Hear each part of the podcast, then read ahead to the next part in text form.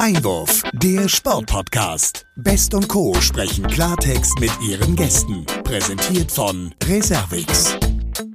Ja, herzlich willkommen, liebe Sportfreunde, liebe Hörerinnen und Hörer. Es ist wieder soweit. Sie kennen das. Der Sportpodcast Einwurf meldet sich zu Wort. Und mit aufs Tableau kommt natürlich auch meine Kollegin, meine geschätzte Kollegin Olivia Best. Ich werfe den Ball rüber nach Darmstadt und sage Moin, moin, Olivia. Hallo, Sebastian. Sonnige Grüße aus Darmstadt. Wie Danke dir. Ach, ich bin doch ein bisschen nasal, aber ich versuche es zu übertünchen und Nasentropfen stehen hier neben mir. Sehr gut, dann bist du ja gut ausgerüstet. Ich bin auch ein bisschen heiser heute, aber das soll uns nicht davon abhalten, heute eine gute Folge zu haben. Absolut, ich habe es gesagt, 89. Folge und äh, wir sind mal wieder beim Ballsport. Allerdings nicht beim Fußball und auch nicht beim Handball, das hatten wir schon öfter, sondern endlich mal wieder beim Basketballsport. Ja, du sagst es, beim Basketballsport. Ich habe tatsächlich mal nachgeschaut. Wir haben ja das letzte Mal mit Gunnar Wopke im Juli 21 gesprochen. Mhm. Wenn wir jetzt mal auf den Kalender schauen, das ist schon ein bisschen her. Und ja, Gunnar Wöpke ist ja der geschäftsführende Gesellschafter der Fraport Skyliners. Und ähm, entsprechend wird es Zeit, dass wir mal wieder den Basketballsport in unseren Podcast holen. Absolut. Ich erinnere mich auch noch gut, aber das ist dann wahrscheinlich noch länger her. Das war, glaube ich, so ähm, Anfang der Corona-Zeit 2020. Da haben wir dann ein sehr aktuelles, aufklärendes Gespräch mit Hermann Schüller von den EWE e Baskets gehabt.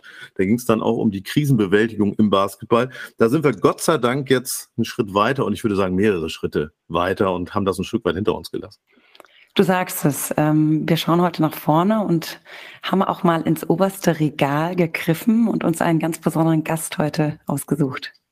Ja, und ich möchte ihn unseren Hörerinnen und Hörern gerne vorstellen. Er wurde 1963 in Münster, Westfalen geboren und schon früh arbeitete er in verschiedenen Funktionen für den UBC Münster, seinen Heimatverein. Hier hat er auch verschiedene Tätigkeiten von dort aus ausgeübt im Westdeutschen Basketballverband und er studierte BWL und ist heute noch leitender Angestellter der Uni Münster. Von 2002 bis 2016 war er Vorsitzender der Deutschen Sportjugend und seit 2006 ist er der siebte Präsident des Deutschen Basketballbundes. Naja, und neben verschiedenen Funktionen für die FIBA, also die Internationale Basketball Federation, arbeitet er seit 2018 als Sprecher der Konferenz der Spitzensportverbände. Und 2020 muss man auch erwähnen, ist er ausgezeichnet worden mit dem Bundesverdienstkreuz am Bande. Und er müsste uns jetzt hören und wir sagen herzlich willkommen im Sportpodcast Einwurf Ingo Weiß. Hallo. Ja, hallo, schönen guten Tag.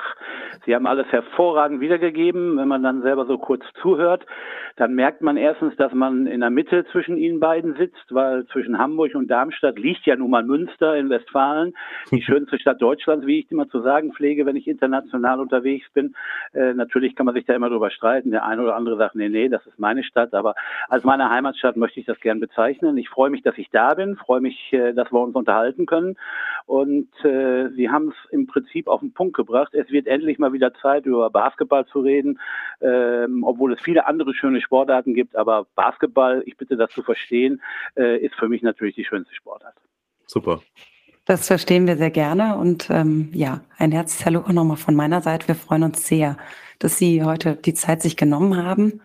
Und ich würde gerne einmal ganz persönlich ähm, starten und Sie vielleicht mal fragen, wie ist denn der Bezug zum Basketballsport überhaupt bei Ihnen entstanden?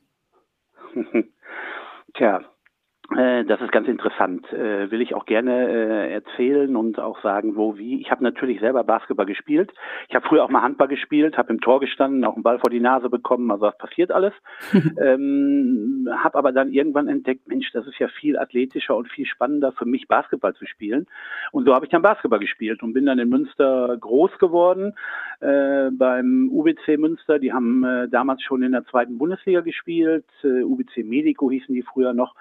Ähm, und äh, es war immer der große Bezug auch zur Universität da, so dass ich dann äh, während meiner Studienzeit natürlich auch weiterhin äh, beim UBC aktiv war ähm, und auch verschiedene, ähm, ich sag mal, Funktionen übernommen habe. Und so bin ich zum Basketball gekommen. Und äh, um Ihre Frage jetzt vorwegzunehmen, wie wird man dann äh, irgendwann äh, Präsident? Das ist auch ganz einfach, weil das ist einfach zu lösen und zu klären. Also ähm, man hat äh, ja drei Möglichkeiten, wenn man irgendwann dann mal sagt, jetzt sind die Knochen etwas äh, älter geworden und es klappt nicht mehr ganz so gut. Was macht man dann? Dann wird man Schiedsrichter, das ist die eine Variante. Mhm. Man wird Trainer, das ist die zweite Variante. Oder man wird Funktionär oder Administrator oder wie man das nennen mag. So, und wenn man das sich mal zusammenfügt, als Schiedsrichter wird man immer ausgeschimpft, angespuckt und weiß Gott nicht was. Als Trainer wird man gefeuert und äh, muss sich dann wieder einen neuen Verein suchen. Und wissen Sie, als Funktionär kann man beides machen. Man kann über die Schiedsrichter schimpfen und man kann die Trainer feuern. Deshalb habe ich mir dann überlegt, ich werde Funktionär, da habe ich am meisten von. Und so bin ich dann Präsident des DBBs geworden nach einer Weile. Ja, meiner Meinung nach eine sehr gute Entscheidung. Da ähm, haben Sie sich eine sehr gute Position ausgesucht. Jetzt haben wir es ja schon gehört, also Präsident, entsprechend erfolgreicher Funktionär. Hören Sie das gerne? Ich weiß nicht, ob ich das äh, gerne höre. Natürlich freut man sich und man ist auch das äh, ein oder andere Mal stolz, wenn man irgendwo mal gelobt wird. Das ist schon alles gut und richtig. Ich glaube, das gehört auch äh, zu einem gewissen Selbstbewusstsein dazu. Aber für mich ist es viel wichtiger, dass ich gerne höre, dass äh, der Basketball Erfolg hat, dass unsere Mannschaften Erfolg haben, dass unsere jungen Spieler, unsere Nachwuchstalente äh, vorangekommen sind, weil Sie sehen ja so ein bisschen äh, in meiner Vita, die Ihr Kollege vorhin so zu Anfang nochmal deutlich gemacht hat, dass auch äh, die Jugendarbeit innerhalb der deutschen Sportjugend und innerhalb äh, der Sportverbände immer für mich ein ganz wichtiges Thema war. Und deshalb bin ich immer froh, äh, wenn ich für die Jugendarbeit arbeiten konnte und ähm, auch wenn sich das vielleicht ein bisschen abgedrossen anhört, aber es gibt nichts Schöneres, als wenn man irgendwann mal aus einer Halle geht und leuchtende Kinderaugen sieht, die einfach begeistert waren, weil sie Basketball gespielt haben, vielleicht gewonnen haben, vielleicht traurige Augen, weil sie verloren haben, aber beim nächsten Mal dann sagen, aha, dann sind wir mal wieder dran und dann dann gewinnen wir mal wieder. Und ähm, da freue ich mich jedes Mal drüber und da bin ich dann auch sehr zufrieden mit. Hm. Ich würde da gerne noch mal reingehen, weil Sie auch so diese äh, Wiege, nenne ich es mal, von Münster erwähnt haben, auch in der Entwicklung. Sie haben ja auch mal eine Europameisterschaft mitorganisiert für den Westdeutschen Basketball. Bund. War das auch damals so ein, ich sag mal, eine Zündung für Sie, dass Sie gesagt haben, naja, das ist auch etwas jetzt auch aus der organisatorischen Perspektive, eine EM im eigenen Land. Da engagiere ich mich dann umso lieber auch in Zukunft noch mehr? Oder was für eine Rolle hat das gespielt?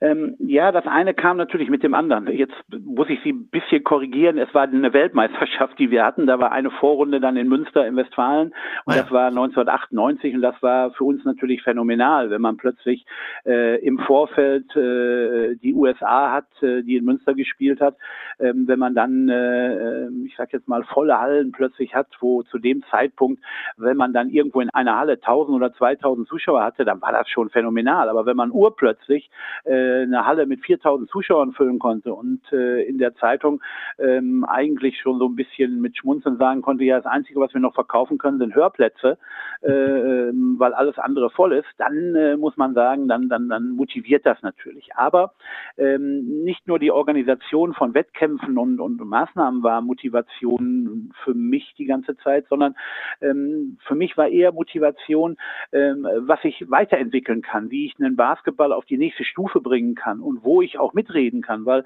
irgendwo das ist besonders, mhm. denke ich, in der heutigen Zeit noch so, alle meckern und tönen und sagen, oh, ich möchte das nicht und dieses will ich nicht, aber dann muss man selber mal die Ärmel aufkrempeln und das tun. Absolut. So wie nach dem alten äh, Spruch von Kennedy, äh, frag nicht, was äh, dein Land für dich tun kann, sondern frag, was du für dein Land tun kannst. Und so äh, frage ich mich immer, was kann ich wieder Neues für meine Sportart machen? Wo habe ich neue Ideen? Wo habe ich neue Gedanken? Ähm, wie kann ich Basketball auf einen nächsten Level bringen? Und das ist das, was mich motiviert. Ja, das klingt ähm, sehr, sehr gut. Wir wollen gleich auch noch mal ein bisschen mehr auf, aufs Basketball eingehen. Ich würde aber gerne noch mal kurz zurück zu Ihrer Vita. Sie haben ja auch ein Bundesverdienstkreuz erhalten. Darf ich fragen, wofür Sie das erhalten haben? Also das habe ich erhalten, äh, so wie es vorgelesen wurde, für mein ehrenamtliches Engagement äh, innerhalb des Sports, weil es ist am Ende des Tages ein Ehrenamt, es ist kein Hauptamt. Ähm, und von daher, äh, dafür habe ich das bekommen. Vielleicht interessant zum Schluss nochmal, ähm, weil das in der Laudatio die damalige Regierungspräsidentin, die mir das verliehen hat, dann äh, besonders nochmal Wert drauf gelegt hat, äh, war insbesondere für die vielen ähm, Aktivitäten und für das ehrenamtliche Engagement in Namibia. Wir haben nämlich in Namibia ein Basketballprojekt äh, aufgelegt, äh, Education First, Sport Second, Basketball Second. Da geht es also darum, dass wir in den, ich nenne das jetzt mal Slums von Katatura, die Kinder dort ein bisschen herausholen und äh, denen, äh, nachdem sie aus der Schule sind, etwas Nachhilfeunterricht geben, was zu essen geben. Da haben wir mittlerweile eine Schule aufgebaut, da gibt es dann auch einen Grill und äh, da wird nachmittags die Schulbetreuung gemacht. Und wenn sie dann fertig sind mit den Hausaufgaben, dann wird mit Trainern vor Ort äh, gearbeitet. Und äh, dieses Engagement haben wir extrem hochgepflegt äh, in den letzten Jahren. Das hat jetzt äh, im letzten Jahr sein zehnjähriges Bestehen gefeiert. Und äh, da hat das Auswärtige Amt sehr viel Wert drauf gelegt, die dann überall ihren Stempel da drauf geben mussten und sagen mussten, jawohl, äh, wir stimmen dem zu, dass er weiß, was kriegt. Äh, und mhm. das hat lange gedauert. Das hat über zwei Jahre gedauert, das alles herauszuforschen für die, ähm, so dass die dann gesagt haben, das ist äh, aller Ehren wert und so und dafür unter anderem habe ich das dann halt auch bekommen. Ja, sehr schönes Projekt. Also vielen Dank, dass Sie es nochmal ausgeführt haben. Weil Sie es gerade angesprochen haben, Sie sind ja jetzt schon etwas länger im Amt. Seit 2006 sind Sie ja Präsident des Deutschen Basketballbundes. Wie ich finde, ja schon eine ja lange Zeit. Hatten Sie jetzt zu Beginn ähm, damals dann auch selbst die Motivation, eine gewisse Zeit als äh, Präsident zu agieren, gerade weil Ihr Vorgänger Roland äh, Gegus ja auch sehr lange im, im Amt war? Also im Basketball haben wir immer Glück gehabt, weil wir Präsidenten hatten, die immer so einen Zyklus von ungefähr äh, acht bis zwölf, 15 Jahren gemacht haben. Ich bin jetzt schon im Prinzip überfällig, bin schon fossil, aber ich habe mir damals eigentlich gesagt, und da stehe ich heute noch zu, ich mache das äh, erstens gerne, solange mir das Spaß macht und solange ich Freude äh, an diesem Ehrenamt und an diesem Job habe. Äh, und zweitens, ich mache das auch, solange man mich halt will. Äh, ich möchte nicht irgendwo äh, mit 75 gebeten werden, so jetzt musst du mal langsam aufhören, sondern solange meine Mitgliedsorganisationen sagen, Ingo, das, was du da machst, finden wir gar nicht so schlecht, das finden wir gut und das ist positiv zu sehen. Und solange mir das dann noch Spaß macht, solange mache ich das. Und das ist die Motivation und im Prinzip auch meine Entscheidung von Anfang an gewesen. Ja, und das ist heute auch noch so, weil wenn ich äh, zum Beispiel diesen Podcast, der sich ja auch um Basketball und um den Präsidenten des Basketball dreht, ähm, wenn ich da heute keine Lust zu hätte und den nicht machen würde, äh, dann würde da, äh, glaube ich, nichts Vernünftiges und Ehrliches bei rumkommen. Und Sie merken hoffentlich selber, ähm, dass ich da Spaß dran habe und dass ich auch Spaß habe, über den Sport, über meine Tätigkeit, über mein Engagement zu reden und über den Basketball insgesamt zu reden. Und solange das der Fall ist, mache ich das gerne noch weiter. Definitiv. Also das haben Sie sehr schön gesagt und ich muss offen ehrlich zugeben, ja, nach so langer Zeit, ähm, das klingt äh, ja sehr motivierend nach wie vor. Also machen Sie gerne weiter so. Danke. Ist ja wichtig für den Sport. Nein, es ist auch, es ist auch, wie gesagt, es ist auch schön, weil ähm, und ich kann das auch nur jedem empfehlen, der Bock drauf hat, sich irgendwo zu engagieren. Äh, mit jungen Jahren anzufangen, ist äh, viel besser. Als ich angefangen bin, ähm, das war, äh, ich sag mal, bis äh, Mitte 20, Ende 20 war ich. Ich habe aufgehört, dann irgendwann Basketball zu spielen, Anfang 30, und dann fängt man an. Wenn man erst mit äh, 60 im Rentenalter anfängt, weil man dann wahrscheinlich mehr Zeit hat, was ich auch verstehen kann, ähm, dann äh, hat man eigentlich schon die besten Jahre vorbei und dann ist es manchmal ein bisschen schwierig. Und wenn man dann so reinwächst, dann ist das schon gar nicht so schlecht. Das stimmt.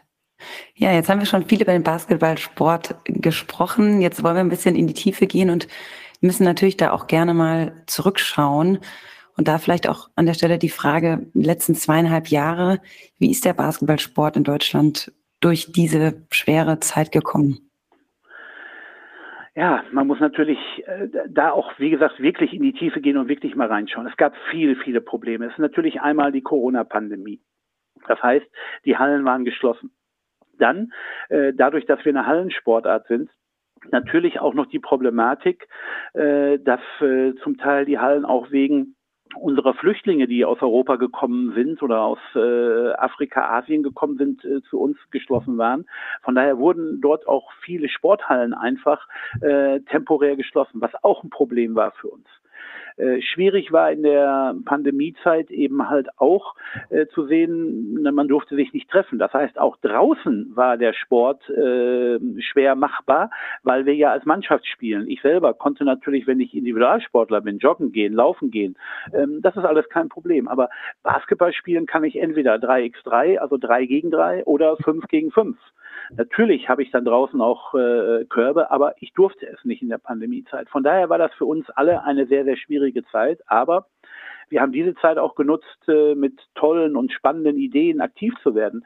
Ähm, einer unserer Vereine in Berlin, Alba Berlin zum Beispiel, die sind hingegangen und haben ähm, super Wohnzimmersport angeboten für die Kids. Ähm, viele andere haben sich daraus äh, Beispiele genommen und haben Online-Veranstaltungen im Basketball gemacht. Wir haben ähm, sogenannte Webinare gemacht, das heißt auch Seminare für Trainer und Coaches, um auch da auf dem Laufenden zu bleiben. Wir haben äh, Schiedsrichter online ausgebildet, um äh, mehr Schiedsrichter zu bekommen. Also wir haben vieles gemacht und vieles getan und äh, viele unserer Mitglieder sind sehr, sehr einfallsreich gewesen. Da bin ich unglaublich dankbar. Und Deshalb kann ich auch mit Stolz sagen, ich glaube, wir sind sehr gut da rausgekommen, weil ähm, im letzten Jahr äh, oder in der letzten Zeit haben wir jetzt über 30.000 neue Mitglieder bekommen, was für den Basketball unglaublich ist. Und zwar alles äh, Minis, das heißt also Kinder in den jungen Jahren, ähm, die so zwischen 10 und 14 sind, äh, die alle sagen, ich will jetzt Basketball spielen. Ich fand das spannend, was ich vielleicht bei der Europameisterschaft gesehen habe. Und jetzt will ich endlich mal wieder in die Halle. Ich äh, habe keine Beschränkungen Nebenwirkungen mehr. Ich brauche keine Maske tragen. Ich kann Sport machen und ich kann mich durch gute Trainer äh, quasi ausbilden lassen. Und das äh, ist natürlich für uns phänomenal. Als ich die Mitgliedszahlen jetzt Anfang Januar bekommen habe, habe ich nur gedacht, meine Güte, das ist ja unglaublich, was da für ein Zuwachs sich ähm, getan hat. Weil man muss wissen, äh, wir haben, und ich rede jetzt von lizenzierten Spielern, wir haben ungefähr 200.000 lizenzierte Spieler. Und wenn ich dann 30 Prozent an äh, Jugendlichen, an Minis dazu bekomme, äh, das ist plötzlich ein Aufwuchs von über 15 Prozent. Und das ja, ist für uns sehr schön zu hören. Ja. Toll. Ganz toll, ja. Da vielleicht auch nochmal auf die Europameisterschaft im letzten Jahr zu, zu sprechen zu kommen. Ich meine, war sie, sie war im eigenen Land. Inwiefern würden Sie sagen, hat das nochmal so ein bisschen den Basketball gepusht, gerade nach zweieinhalb Jahren Corona und Pandemie? Also eine unglaubliche Nachhaltigkeit ist daraus gekommen. Und diese Europameisterschaft, wenn man die sieht, was da passiert ist, einmal, ähm, wir haben in Köln gespielt in der Vorrunde, wir haben in Berlin gespielt. Alle Spiele, alle Spiele, muss ich sagen, waren äh, alle deutschen Spiele zu 100 Prozent ausverkauft. Alle anderen Spiele auch, äh, wenn jetzt in Köln äh, Litauen gegen Bosnien gespielt hat oder Bosnien gegen Ungarn gespielt hat, wo man eigentlich denkt, na ja, wenn da 5000 Zuschauer in der Halle sind, dann ist das viel. Aber selbst dort waren immer äh, zwischen 12 und 13.000 Zuschauer. Das heißt, die Leute waren eigentlich gierig danach, endlich mal wieder in die Hallen zu gehen, endlich mal wieder Sport zu sehen und auch Sport zu feiern. Weil wenn man das gesehen hat, was da in Köln passiert ist, was da für eine Stimmung war, da muss man sagen, das ist ein unglaubliches äh, Erlebnis gewesen und das hat bei uns einfach auch einen gewissen ähm, Nachhaltigkeitseffekt. Und als wir dann nach Berlin gekommen sind und in Berlin, äh, zugegeben, der erste Tag war ein bisschen komisch, da guckten alle noch und haben gedacht, ach scheiße, wäre eigentlich toll, wenn wir in Köln wieder wären. Aber dann hat man sehr schnell gemerkt, Mensch, die Berliner können auch gute Stimmung machen. Und dann ging es plötzlich in Berlin auch ab, sodass in Berlin alle Hallen voll waren die ganze Zeit und man dann äh, bis zur Bronzemedaille getragen wurde, was für uns aus unserer Sicht natürlich phänomenal war. Mhm. Ähm, da muss man einfach sagen, das war exzellent. Und ähm, das äh, ist was, wo wir von äh, noch zehren. Und wie gesagt, ich glaube, ein Teil der Minis wird mit Sicherheit daraus kommen. Ein Teil unserer anderen Mitglieder, die gekommen sind, kommen auch daher. Wir haben unsere Partner, wenn ich jetzt sehe, Kellogg's äh, war Partner ähm, bei der Europameisterschaft, ist jetzt weiterhin Partner beim DBB, weil die gesagt haben, Mensch, das, was da passiert ist und was da geschieht, ist so toll und das ist so ein spannender Sport, da wollen wir unbedingt weitermachen. Und wenn mhm. das ein bisschen so weitergeht, dann ist das gar nicht so schlecht. Ja, ja, ja mittendrin in der äh, Thematik Nationalmannschaft. Da wollen wir natürlich noch ein bisschen genauer auch auf das Sportliche schauen. Ähm, viele, die den Basketballsport verfolgen und vielleicht auch schon ein bisschen älter sind, die erinnern vermutlich auch noch den EM-Sieg von 1993. Ich durfte das und äh, ich glaube, da sind viele Bilder auch noch in Erinnerung und auch danach gab es ja wirklich gute Platzierungen, dritte Plätze 2007 Fünfter, dann jetzt 22 Dritter und auch eine Reihe ja von, von Nationalspielern, die dann den Wechsel in die NBA geschafft haben und dort auch zu einer festen Größe geworden sind. Von daher, Herr Weiß, wo stehen wir denn aus Ihrer jetzigen Beurteilung, ähm, sowohl bei den Männern als auch bei den Frauen derzeit? Die Frauen, die ja jetzt in der EM-Quali stecken, demnächst gegen Belgien spielen, die Herren, die gegen Schweden ran müssen. Wo, wo sehen Sie die beiden Nationalmannschaften im Moment? Also ich muss natürlich jetzt erstmal trennen und kann nicht Frauen und Männer, ähm, ich sag mal gleich äh, in mhm. einem äh, Satz nennen, sondern das muss ich natürlich ein bisschen wachsen lassen. Also ja. bei den Männern ist es in der Tat so, ich äh, denke, dass wir äh, mittlerweile, wir haben uns bereits schon für die Weltmeisterschaft qualifiziert. Äh, wir sind bei der letzten Europameisterschaft Bronze und Sie haben es gerade alles aufgezählt, ich brauche es gar nicht wiederholen. Wir haben viele, viele Spieler, äh, die in der NBA sind. Das ist sowohl Segen als auch Fluch. Äh, Segen, weil wir uns natürlich freuen, dass die Spieler in der NBA spielen und äh, in der mhm. besten Liga der Welt sich präsentieren können. Auf der anderen Seite, wenn man die Spieler dann für die Nationalmannschaft haben will, dann muss man über Versicherungsgebühren nachdenken, dann muss man über Termine nachdenken, dann muss man gucken, wann kriegen die frei und so weiter und so weiter. Äh, da hängt natürlich immer viel mit zusammen. Aber das ist dann nun mal so. Mhm. Ähm, ich denke, wir zählen in Europa zu den besten acht Teams, die es in Europa gibt. Das ist zurzeit so der Fakt. Nur man muss auch wissen, Europa steht ganz eng beieinander. Egal, ob nun äh, der erste ist in Europa, das ist Spanien, oder der zweite, das ist Frankreich. Ähm, man ist nicht weit voneinander entfernt. Da kann der erste den achten schlagen und der achte kann auch den ersten schlagen. Ähm, und von daher ist das äh, gesamte Zusammengefüge in Europa, das Sportliche, ist sehr, sehr eng geworden. Das ist halt äh, das Problem, das Europa hat. Und wenn man in Europa bei einer Europameisterschaft, äh, ich sag mal, gut abschneidet, dann ist man eigentlich schon positiv gesetzt für eine Weltmeisterschaft, weil dann kommen äh, Nationen, die man nicht unterschätzen darf, aber äh, die nicht diese große Entwicklung haben wie in Asien oder wie in Afrika oder wie in Ozeanien, die dann dazukommen, wo man dann auf einem, ich sag mal, ganz anderen Level spielt natürlich. Eine mhm. Europameisterschaft aus meiner Sicht ist in der Vorrunde viel, viel schwerer als eine Vorrunde bei der Weltmeisterschaft. Und jetzt werden viele sagen, der Idiot, der ist bei der letzten Weltmeisterschaft in der Vorrunde ausgeschieden, der soll nicht so eine große Klappe haben.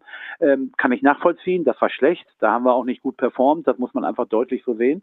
Äh, aber ähm, wenn ich es jetzt sehe bei uns äh, hier, ich würde sagen, bei den Männern sportlich gesehen, sind wir gar nicht so schlecht und wir werden noch äh, bei der Weltmeisterschaft vielleicht die ein oder andere Überraschung in diesem Jahr auch hinlegen. Weltmeisterschaft in Manila, das heißt auf den Philippinen mhm. mit der Endrunde, in ja. Indonesien, in Jakarta und auf Okinawa in Japan. Das heißt, äh, am 29. April ist die Auslosung. Wir werden dann sehen, äh, wo wir hinkommen, wo wir spielen und dann wissen wir auch, was passiert. Mhm. Die Damen haben jetzt am Donnerstag äh, die Möglichkeit, sich zu qualifizieren für die äh, Europameisterschaft nach langer Zeit endlich mal wieder äh, die Damen, und das muss ich ganz ehrlich sagen, das ist so ein bisschen mein Steckenpferd jetzt auch. Ich möchte gerne den Damenbasketball stärker machen in Deutschland und für Deutschland. Ich möchte gerne, ähm, dass wir aus den äh, kleinen Wohnzimmerhallen rauskommen ähm, und äh, auch da denselben und den gleichen Effekt erreichen, so ein wenig wie die Männer, so dass wir da auch äh, die nächste Stufe nehmen können. Deshalb ist es wichtig natürlich, dass wir uns äh, am Donnerstag vielleicht qualifizieren ähm, für die Europameisterschaft. Wir sind auch dabei äh, zu überlegen, dass wir uns für, für die Weltmeisterschaft 2026 bewerben, äh, um dann in Deutschland eine Weltmeisterschaft äh, im Damenbereich auszurichten, was natürlich mhm. phänomenal wäre, wenn das klappen würde. Ähm, und von daher versuchen wir gerade den Damenbereich etwas äh, nach vorne zu bringen. Auch deshalb, weil unsere Jugendmannschaften in der Vergangenheit Europameister geworden sind im U18-Bereich. Mhm. Bronze, Silbermedaille, U18, U16. Also was da gemacht wurde äh, im Jugendbereich, ist wirklich phänomenal. Und jetzt muss man einfach sehen, dass man das aufnimmt und dass man äh, das äh, positiv in den Senioren Basketball der Damen äh, überfährt. Und wenn man auch guckt, man hat äh, tolle Spielerinnen, die auch in der WNBA spielen, hm. ähm, mit äh, Sabali, äh, mit einigen anderen, die in Europa spielen, wo man einfach sagen muss, Mensch, klasse, wenn wir die alle zusammenkriegen, dann haben wir eine gute Damenmannschaft. Und äh, das kann auch wieder Motivation für den Nachwuchs sein, weil gerade im weiblichen Bereich, ich habe vorhin von den 30.000 Minis geredet, Sie merken, es begeistert mich immer wieder, ganz, ganz viele Mädchen äh, hm. kommen, ganz viele junge Mädchen sagen, wir wollen Basketball spielen, weil das ist das, was wir gerne machen möchten. Ja, ja so steht es sportlich so um uns. Ja, ähm, sehr, sehr eindrucksvoll geschildert und ähm, für uns natürlich auch immer ein Anliegen, da eben vor allen Dingen auch den Mädchen und den Frauensport auf Augenhöhe da mitzunehmen und von daher nochmal die Nachfrage auch bei 30.000 neuen interessierten Menschen. Wie ist das Verhältnis da? Männlein, Weiblein? Können Sie das ungefähr sagen? Also der DBB hat ein Verhältnis ungefähr von äh, 30 Prozent äh, Frauen, 70 mhm. Prozent mhm. Männer. In denen, die jetzt gekommen sind, ist es ein bisschen anders, ist es ungefähr 55, 45. Ja. Und 55 jetzt Mädchen und nicht mhm. Jungen. Das muss man so deutlich und klar sehen. Ja. Ähm, und äh, das ist für uns, wie gesagt, eigentlich eine ganz spannende Geschichte. Und äh, wir haben für uns auch gesagt, Mensch, äh, wir wollen im Mädchen- und im Frauenbereich, wollen wir jetzt ein bisschen was machen. Wir wollen das pushen. Wir haben uns da mit der Damenbasketball-Bundesliga zusammengetan, mhm. äh, um auch mit denen zu versuchen, das ein oder andere voranzubringen und äh, zu schauen. Natürlich ist das nicht immer einfach, weil äh, wie immer noch äh, der Frauen- und Damensport leider ein klein wenig äh, brach liegt. Aber auch da hat uns oder haben uns unsere Freunde vom Fußball geholfen, weil die Damen-Europameisterschaft äh, im Fußball war natürlich phänomenal. Und das mhm. hat alles so ein bisschen auch Motivation gegeben. Oh, die, für die Mädels, wir wollen jetzt mal Sport treiben. Und jetzt sucht natürlich jedes Mädel, ähm, welche Sportart ist für mich die beste mhm. äh, und mit welcher Sportart kann ich am besten äh, was anfangen. Und äh, da bin ich froh, dass da jetzt viele, viele Mädels bei uns gesagt haben, ja, wir wollen zum Basketball. Ja, wie sehr schlägt da auch noch Ihr Herz als ehemaliger Vorsitzender der deutschen Sportjugend? Da ging es ja auch immer darum, dann auch die Jugend in der Sportförderung gleichberechtigt im Auge zu behalten. Hilft es Ihnen auch in Ihrer täglichen Arbeit, wenn es um den Basketball-Nachwuchs geht? Ja klar, logisch. Also ähm, ich habe ja nicht umsonst äh, zehn, zwölf Jahre lang ähm, die Sportjugend äh, angeführt. Äh, ich war im Präsidium des Deutschen Olympischen Sportbundes und konnte dort äh, für die Jugend sprechen. Und wenn Sie äh, da hingehen und sagen, äh, ja, ich vertrete hier äh, 9,75 Millionen Jugendliche in der Bundesrepublik, die alle Sport treiben, ähm, dann hat das schon einen gewissen äh, Fund. Das muss man mhm. einfach so sehen. Und äh, das ist heute auch noch da, dass ich sage, ähm, die Wurzel eines jeden Sporttreibens liegt erstens in der Schule und liegt zweitens bei den Jugendlichen. Hm. So, und da muss man ansetzen. Und wenn man das äh, richtig und ordentlich begleitet, dann hat man ähm, diesen positiven Sportvirus, wenn ich mal vom Virus reden darf im positiven Sinne, hm. dann hat man diesen positiven Sportvirus eigentlich äh, in die einzelnen Personen äh, in ja, initiiert oder wie immer man das nennen mag.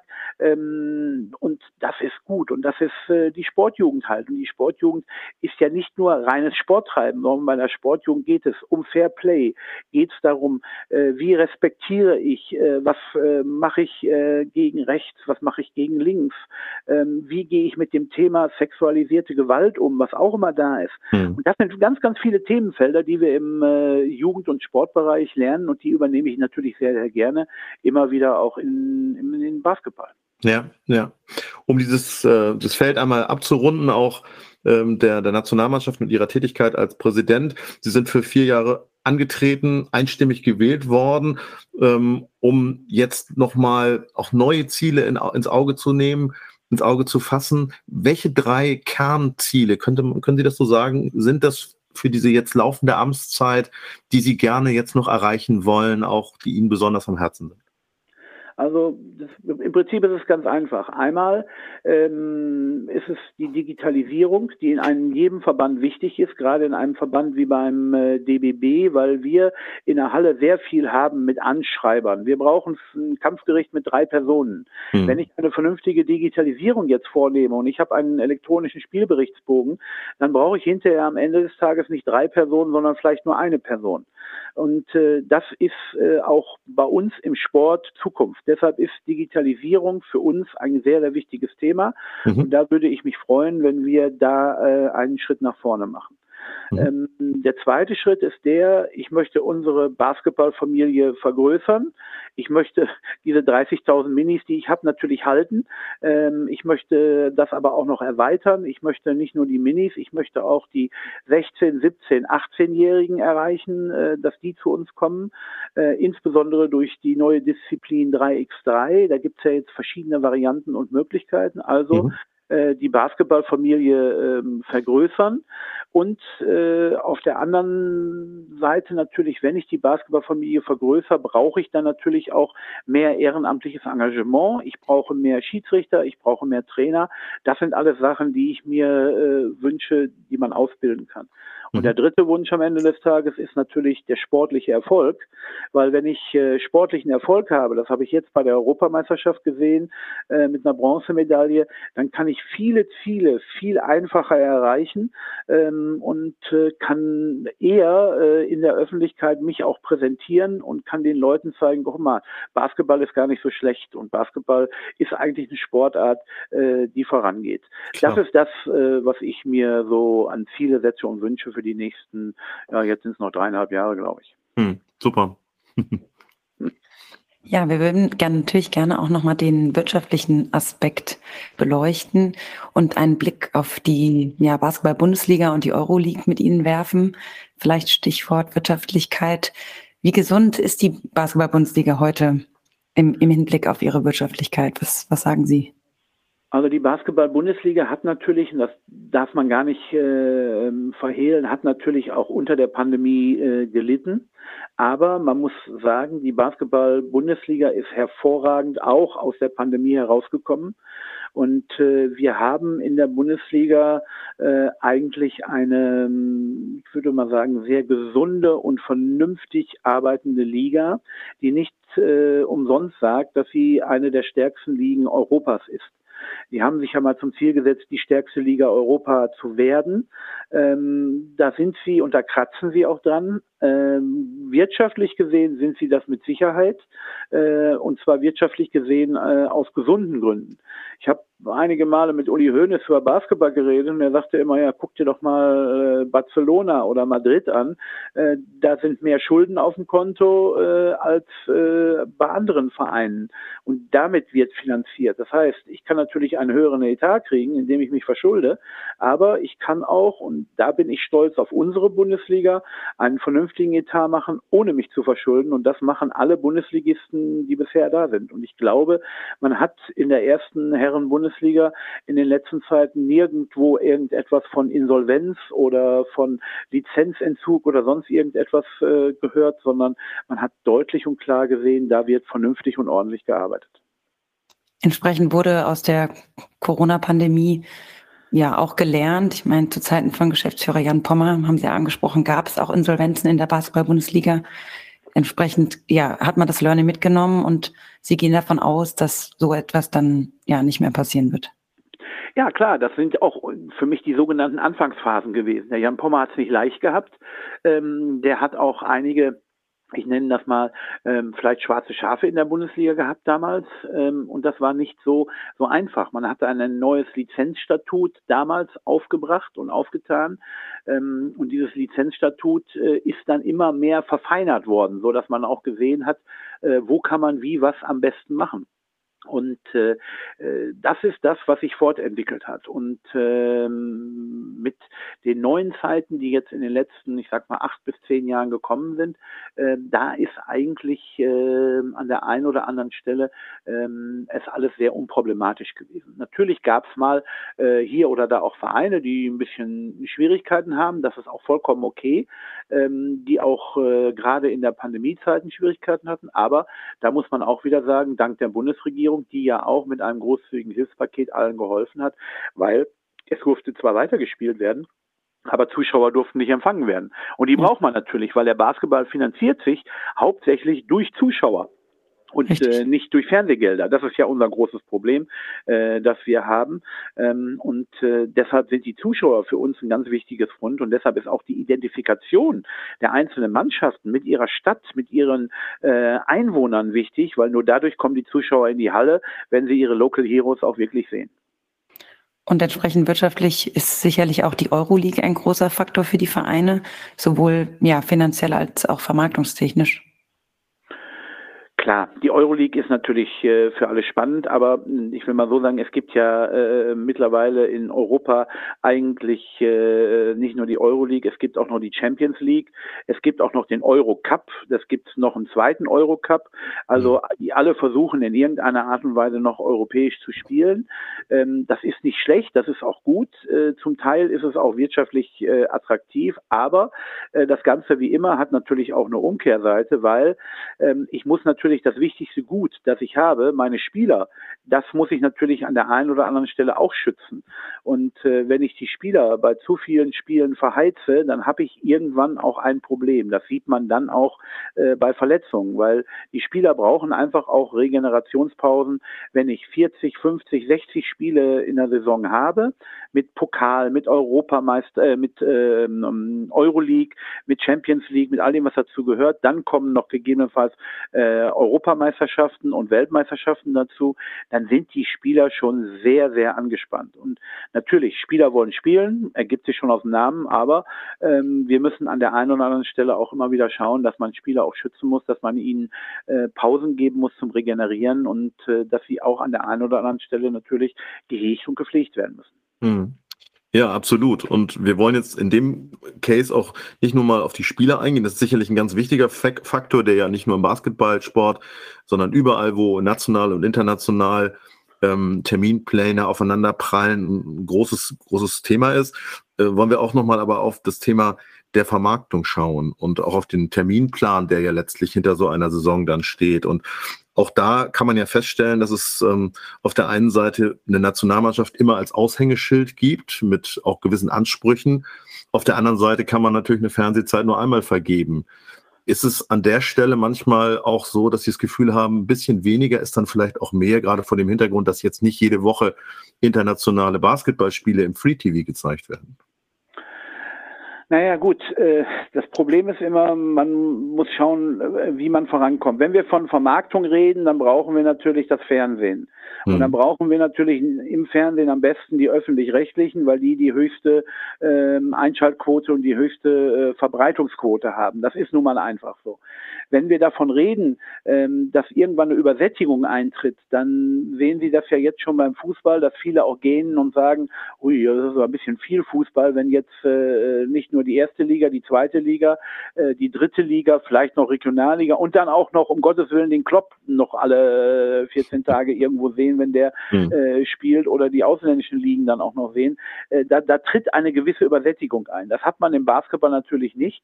Man hat aber im Basketball natürlich mit äh, zurzeit Magenta Sport einen hervorragenden Anbieter, wo ich hingehen kann und jederzeit sagen kann, ich kann mir aussuchen, was ich gerne möchte und was ich sehen möchte. Und ähm, ich kann sehen, äh, ob ich nun meinen eigenen Verein sehen möchte oder ob ich nun äh, Hamburg, weil ich jetzt Hamburg-Fan bin, sehen möchte, dann kann ich mich dort einschalten und auch äh, dort etwas sehen. Wichtig ist natürlich, dass man ab und zu ähm, auch äh, die entsprechenden Einschaltquoten in den freien, in den privaten oder in den öffentlichen äh, Sendern hat. Ähm, das ist natürlich dann auch phänomenal. Wenn ich jetzt die Europameisterschaft nehme, äh, unser Spiel, das wir äh, im äh, Viertelfinale Deutschland-Griechenland, ähm, da hatten wir eine unglaubliche Einschaltquote und äh, bei den jungen Menschen, die ja richtige Zielgruppe sind, ähm, eine Einschaltquote von über 25,8 Prozent oder 24,7 Prozent. Und das ist natürlich äh, phänomenal. Und alle äh, schreiben und sagen und finden das toll und machen was. Ich habe gestern mal durch Zufall wieder von einem alten Bekannten, der mich seit 1985 kennt, lange nicht gesehen, der hat mir eine E-Mail geschrieben, hallo Ingo, ich habe dich im Interview bei RTL gesehen, äh, das ist jetzt 37 Jahre her, dass ich dich gesehen habe, du hast dich ziemlich gut gehalten. Also daran sieht man, welche Leute und wo, wie das alles sehen und auch mhm. mitbekommen. Und das braucht man natürlich, diese Öffentlichkeit braucht man. Ähm, und äh, das ist für uns wichtig, auch im Bereich der Vermarktung wichtig, ähm, weil die Vermarktung braucht man wieder, um sich zu finanzieren, äh, um auch äh, Sprünge zu machen. Weil wenn ich davon rede, eine Frauenförderung machen zu wollen und eine Weltmeisterschaft für Frauen organisieren zu wollen, dann muss ich am Ende des Tages natürlich auch ein bisschen Geld auf den Tisch legen und das muss irgendwo herkommen. Klar. Gehen Sie denn aber so weit mit, dass am Ende es dann schon auch an dem Produkt, nenne ich es mal, Nationalmannschaft hängt und der Sichtbarkeit im Free TV, dass das Ganze am Ende auch funktioniert, also auch ein kleines, ich sag mal, Ranking in, der, in dem Sinne entsteht, dass das am Ende auch das Wichtigste äh, in der Vermarktungskette ist, was sichtbar sein sollte? Also ich gehe insofern mit, dass die Nationalmannschaft immer die Lokomotive einer jeweiligen Sportart ist. Das hm. sieht man in jeder Sportart, die wir haben. Ähm, und äh, das sieht man insbesondere im Basketball. Und Sie können wirklich mir glauben, äh, die Kollegen der Bundesliga, die Kollegen des DBBs äh, im Hauptamt, in Ehren, im Ehrenamt, alle haben am Ende des Tages nach dieser erfolgreichen Europameisterschaft äh, gesagt, Mensch, toll, dass das so gewesen ist. Äh, weil wenn wir dort in der Vorrunde ausgeschieden wären, äh, dann wäre alles ganz anders gelaufen. Dann hätten viele gesagt, oh ja, guck, das ist nur eine Eintagsfliege gewesen mal und die können nichts und so weiter. Mhm. Jetzt ist genau das Gegenteil der Fall. Und deshalb ist es eine gewisse Art und Lokomotive. Und ähm, ich habe gestern mir zwei, drei Spiele auf Magenta äh, Sport angeschaut.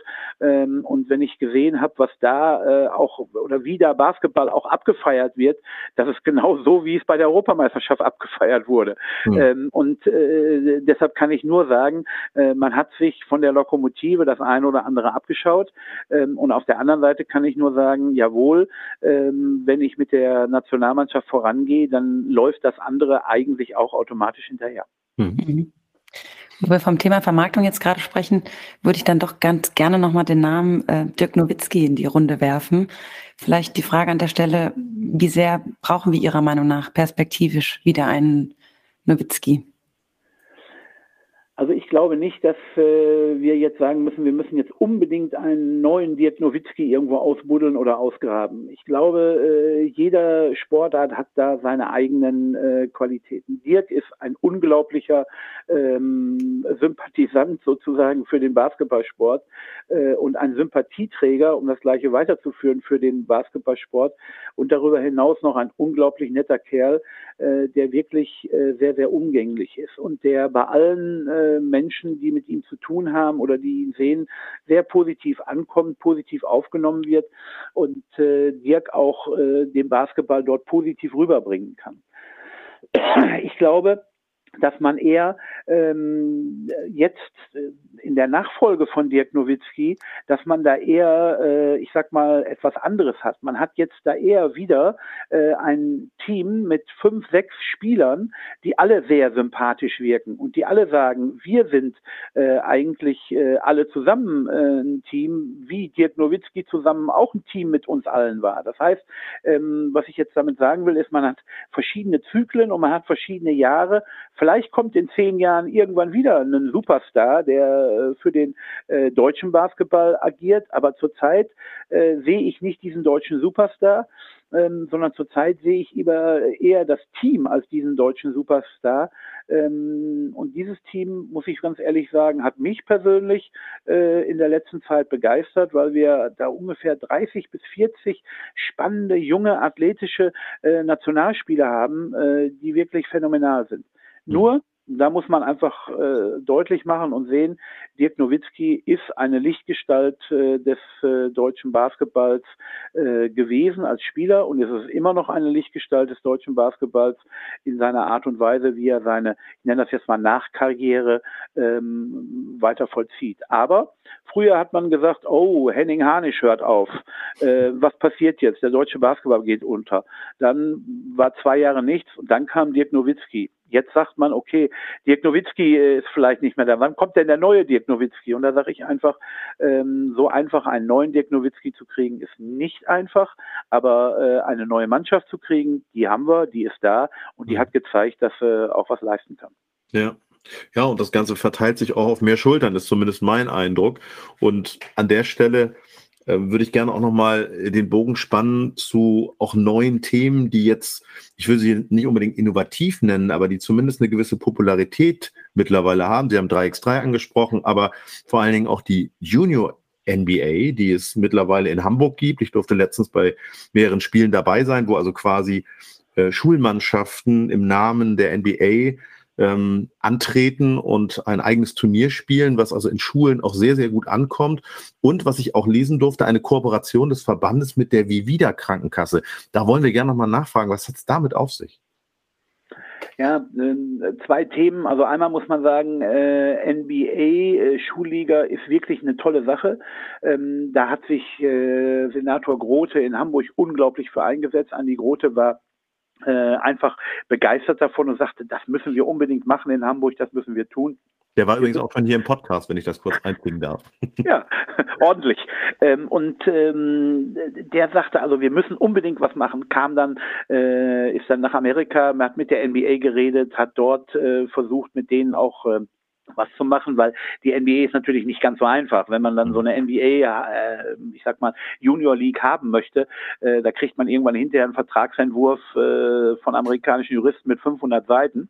Mhm. Da wird einem ganz Angst und bange, wenn man da was unterschreibt, weil äh, das ist halt NBA. Ja. So, aber am Ende des Tages haben wir dann gesagt, komm, äh, egal wo wie was, wir wollen das machen und unser oder das, was Sie gerade ja schon gesagt haben, äh, uns bestärkt eigentlich der Erfolg dieser Junior League der NBA und es ist für die Stadt Hamburg, glaube ich, auch ein äh, ganz spezielles ähm, Thema und sehr gut und auch sehr interessant. Mhm. Mit der Vivida BKK das ist für uns äh, insofern interessant, weil äh, die haben sich einfach auf die Fahne gesetzt, wir wollen den Gesundheitssport, wir wollen gesunde Ernährung für die jungen Basketballer deutlich machen. Mhm. Und das ist ein Thema, was für uns natürlich an allererster Stelle auch wichtig ist. Und nicht nur ähm, für in der Breite, sondern am Ende des Tages auch in der Spitze. Mhm. Wir gehen also gemeinsam hin und zeigen den U14, U16, U15, U18 Nationalmannschaften, äh, wie kann man was machen. Und diese sind wieder Multiplikatoren ähm, für die vielen äh, tausende Kids, die wir in den Vereinen haben. Wir legen unsere Broschüre Spiel auf den roten Ball wieder neu auf ähm, mhm. mit äh, der Vivida BKK und versuchen da einfach äh, die Vivida als Gesundheitspartner ähm, zu etablieren, gerade im Mini, im Schul- und im Grundschulbereich, um dort auch schon zu zeigen, ähm, Mensch, da kann man was machen. Und da muss man auch der äh, wieder äh, Krankenkasse ein Lob zollen. Das sage ich jetzt nicht, weil das einer unserer Partner ist, aber ähm, das ist ja gar nicht, der Mini-Bereich ist für die ja an allererster Stelle äh, gar kein Kundenbereich, sondern mhm. da geht es ja wirklich nur darum, äh, wir wollen den Kindern einfach was Gutes tun. Ja. Und das ist hervorragend. Da geht es also nicht darum, irgendwelche äh, Mitglieder zu werben oder sonst irgendetwas. Äh, da entscheiden ja irgendwann die Eltern, in welcher Krankenkasse man ist, ähm, sondern da ist es einfach darum, ähm, oder darum geht es zu zeigen, jawohl, Mensch, äh, wenn ihr das und das macht, wenn ihr Sport treibt, wenn ihr Basketball treibt und wenn ihr euch dann auch noch positiv ernährt, äh, dann könnt ihr das machen. Und ich ja. fand es sehr beeindruckend, dass ich irgendwann mal gehört habe, natürlich kannst du Gummibärchen essen, aber dann musst du eben halt ein paar Runden mehr laufen. Äh, dann geht das auch. Und äh, ja. auch das ist ja ein bisschen Motivation. Absolut. Also mich kann die wieder nicht mehr werben. Ich bin da schon Kunde. Insofern kann ich das gut nachvollziehen. Ja. Ja, Herr Weiß, jetzt haben wir schon eine gute halbe Stunde über Basketball gesprochen und haben dank Ihnen da wirklich tolle Aspekte ähm, ja, aufgezeigt bekommen. Jetzt möchten wir natürlich abschließend auch noch mal kurz ein wenig persönlich werden. Wir haben es vorhin gehört, von der Uni Münster sind Sie ja zum Präsidenten des Deutschen Basketballbundes gekommen oder gegangen, mehr oder weniger.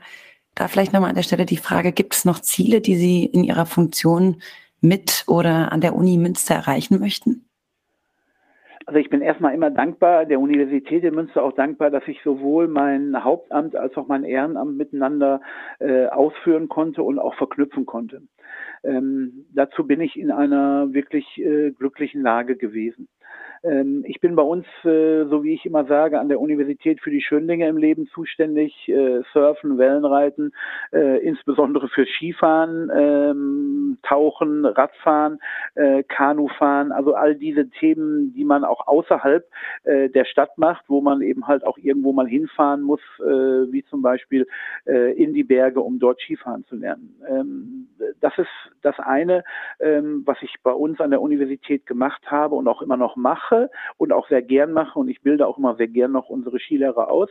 Ähm, das macht einfach Spaß und das ist auch eine gewisse Art, äh, einmal wieder auch an der Basis aktiv zu sein. Auf der anderen Seite ähm, hat mir das natürlich auch Sichtweisen und ähm, ich sag mal ähm, Horizonte eröffnet, um als Basketballpräsident tätig zu sein und auch dort ein paar neue Aspekte mit reinzubringen und auch zu sehen oder auch äh, mitzubekommen. Toll ist, 2025 werden wir die Universiade, das heißt also die Studentenspiele ähm, in Deutschland haben. Die werden im äh, Ruhrgebiet sein, in der Rhein-Ruhr-Region.